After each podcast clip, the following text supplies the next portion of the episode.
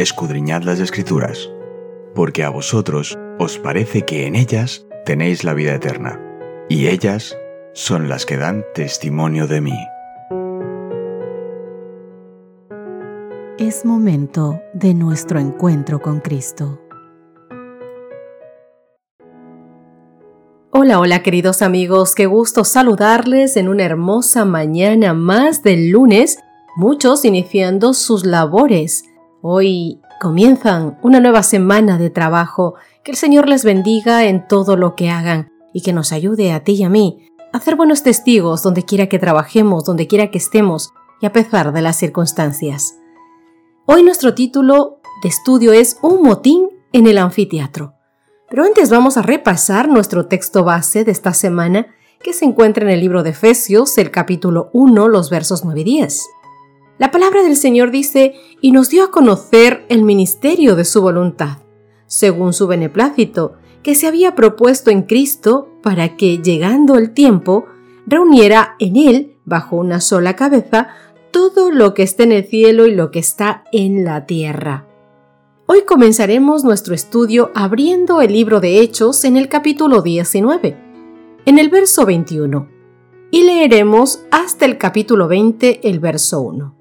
Veamos en estos textos qué lecciones podemos extraer de esta historia. La palabra del Señor dice, Así las cosas, se propuso Pablo visitar Macedonia y Acaya, para continuar luego hasta Jerusalén. Se decía a sí mismo, Después que llegue allí tendré también que visitar Roma. Envió por tanto a Macedonia a dos de sus ayudantes, Timoteo y Erasto, mientras él se quedó algún tiempo más en la provincia de Asia. Por aquellas fechas se originó un serio motín popular a causa del nuevo camino del Señor. Cierto orfebre llamado Demetrio fabricaba reproducciones en plata del templo de Artemisa, con lo cual facilitaba cuantiosas ganancias a los artesanos. Reunió el tal Demetrio a estos y a los demás obreros del ramo y les dijo, Compañeros, ya saben que nuestro bienestar depende de nuestro oficio. Y seguro que habrán visto o oído cómo este individuo, Pablo, ha logrado convencer a multitud de gente, no solo en Efeso, sino en casi toda la provincia de Asia, que no pueden ser dioses los que fabricamos con nuestras manos. Esto no solamente trae consigo el riesgo de desacreditar nuestra profesión, sino que se pierda el respeto al templo de nuestra gran diosa Artemisa y cese el culto que actualmente se rinde a su divina grandeza en toda la provincia de Asia y en el mundo entero. Al oír estas palabras enardecidos de furia, comenzaron a gritar ¡Viva Artemisa de Éfeso! La agitación conmovió a la ciudad entera que se precipitó en masa hacia el teatro, arrastrando consigo a Gallo y Aristarco, los dos macedonios compañeros de Pablo. Este quiso presentarse ante la muchedumbre amotinada, pero se lo impidieron los discípulos. Incluso algunos amigos suyos que ostentaban altos cargos en la provincia de Asia. Le enviaron aviso para disuadirlo de que hiciera acto de presencia en el teatro. Mientras tanto, el desconcierto reinaba entre la multitud. Unos gritaban una cosa, otros otra. Pero la mayor parte de ellos ignoraban para qué se habían congregado. Algunos de los presentes animaron a un tal Alejandro para que hablara en nombre de los judíos. Alejandro pidió silencio haciendo señales con la mano de que deseaba hablar al pueblo. Pero al advertir que era judío, todos a una se pusieron a gritar ¡Viva la Artemisa de Éfeso! Y así estuvieron gritando durante casi dos horas, hasta que el secretario de la ciudad consiguió calmar a la muchedumbre y se expresó así. Efesios.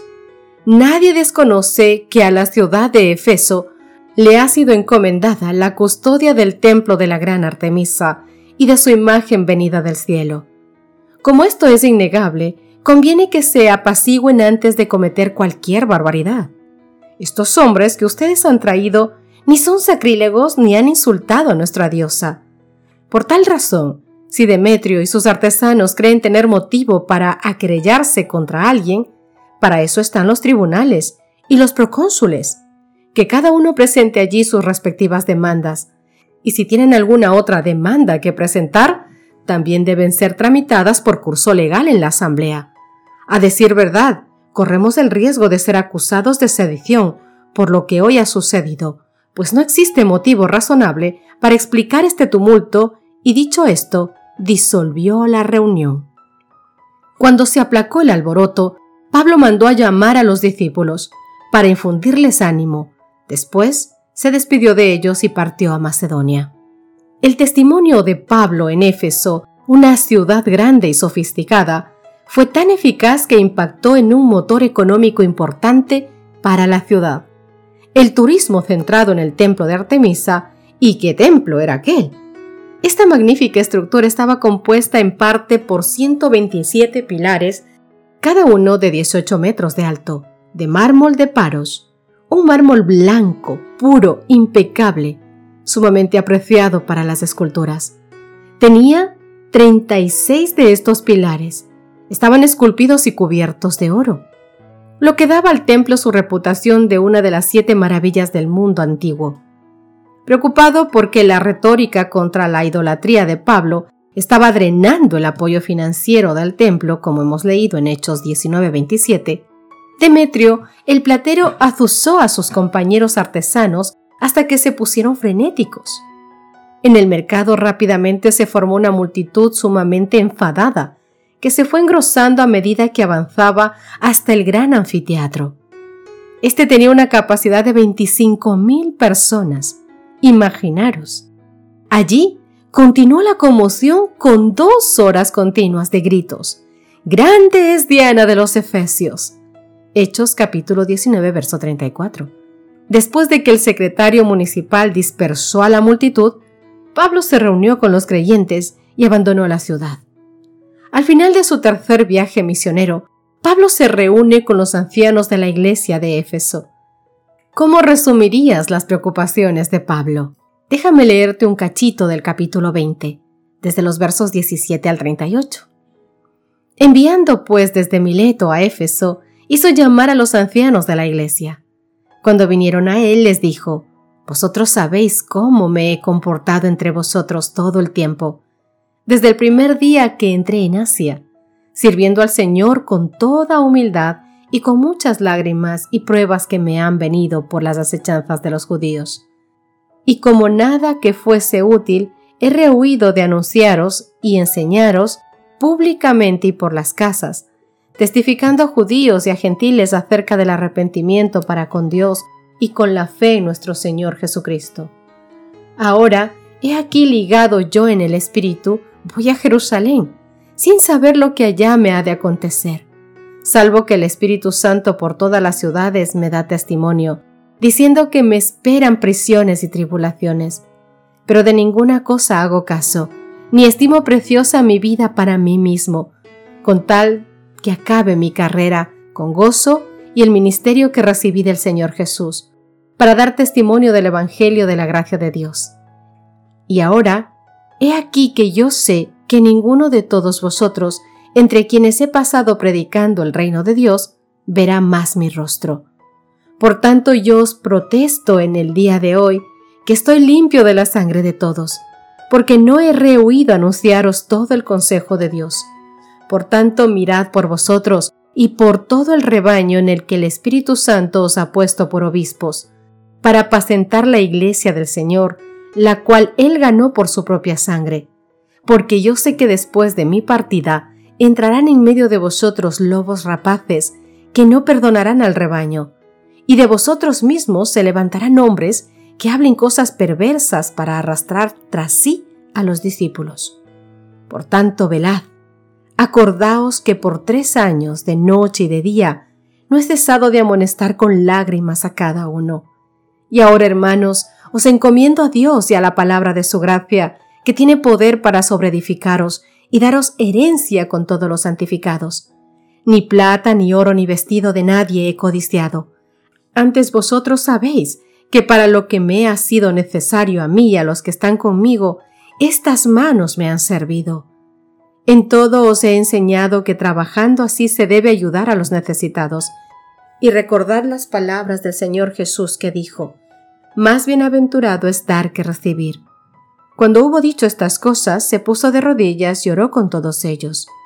Entonces hubo un gran llanto de todos, y echándose al cuello de Pablo le besaban, y doliéndose en gran manera por la palabra que dijo de que no verían más su rostro, y le acompañaron al barco. Hay una cronología orientativa de la relación de Pablo con Éfeso. En Hechos capítulo 18, los versos del 18 al 21, hay una breve visita inicial de Pablo a Éfeso en el año 52 después de Cristo.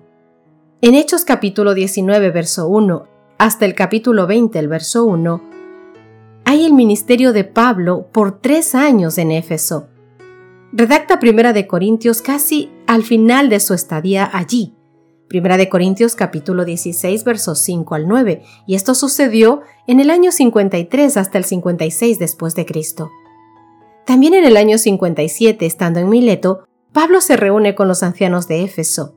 Hechos capítulo 20 versos 17 al 38 y en el año 62 después de Cristo, Pablo redacta su carta a los Efesios probablemente desde su confinamiento en Roma. Por tanto, mis queridos amigos, velen, acordándose de que por tres años de noche y de día, dice, no cesé de amonestar con lágrimas a cada uno. Lo hemos leído en Hechos capítulo 20, verso 31. ¿Sobre qué crees que Pablo advertiría a nuestra iglesia hoy? ¿Y por qué?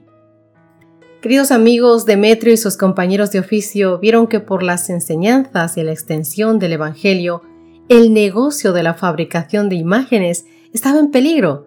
Eso quiere decir que los ingresos de los sacerdotes y artesanos paganos estaban comprometidos, y por esta razón se levantaron contra Pablo y arremetieron con tanta oposición.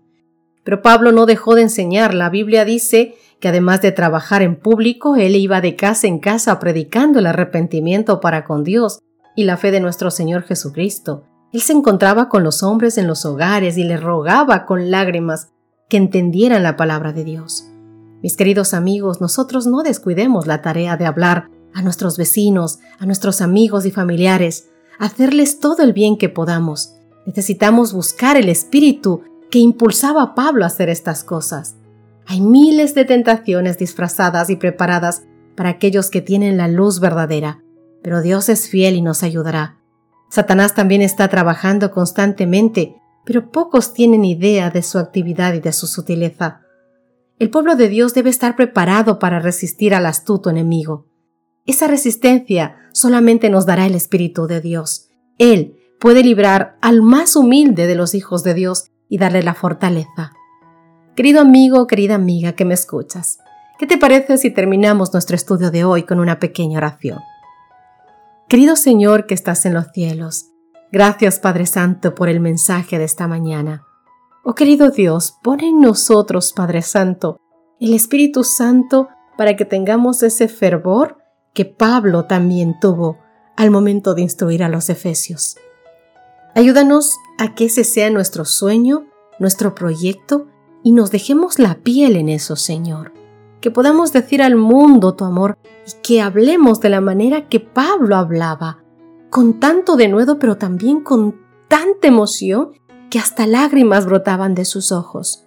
Fue constante, fue prudente, fue rápido, fue un buen hijo tuyo, Dios mío, siempre apegado a ti, siempre haciendo tu voluntad como el trabajo encomendado que le diste que nosotros seamos igual, Señor.